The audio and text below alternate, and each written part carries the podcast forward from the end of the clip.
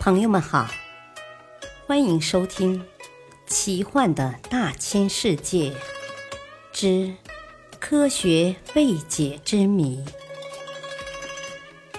破解人类未知的谜团。播讲：汉月。公鸡为什么要打鸣？每天天刚蒙蒙亮。勤劳的公鸡就挺胸抬头、昂首阔步地走到空旷的地方，开始打鸣，催人起床。难道公鸡打鸣是专门提醒人们一日之计在于晨，应该早点起床做该做的事情吗？还是另有原因呢？公鸡打鸣这个问题引起了很多人的兴趣。一声刺耳的鸣叫划破拂晓，那是一只年轻的公鸡在试图保护它还未出生的后代。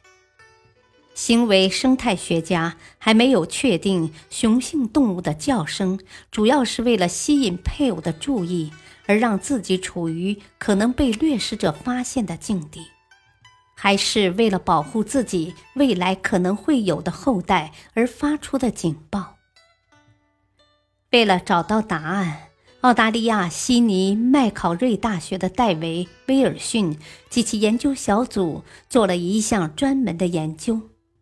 他们将三十只公鸡和母鸡隔离喂养五周，然后再将它们两两配对，但分开在单独的围栏里喂养两周。在公鸡、母鸡被允许交配之前的一周。即配对喂养一周到两周之间的时间，他们记录到公鸡每天日出时鸣叫两小时，而日出时却是掠食者最活跃的时间。通过实验，戴维·威尔逊及其研究小组测得，在公鸡被允许交配之后，它们发出警报的频率上升了百分之三十。交配后的一周内。公鸡鸣叫的频率依然会上升，比交配发生前上升了百分之二十。通过该研究，戴维·威尔逊认为，公鸡打鸣是为了保护他们的配偶或未来的后代。尽管这些使他们处于危险之中，但他们非常乐意。英国牛津大学的托马索·皮扎里宣布。这项研究很有趣，但因为研究对象为驯养种类，因此这意味着这一结论很难推广到其他野生鸟类。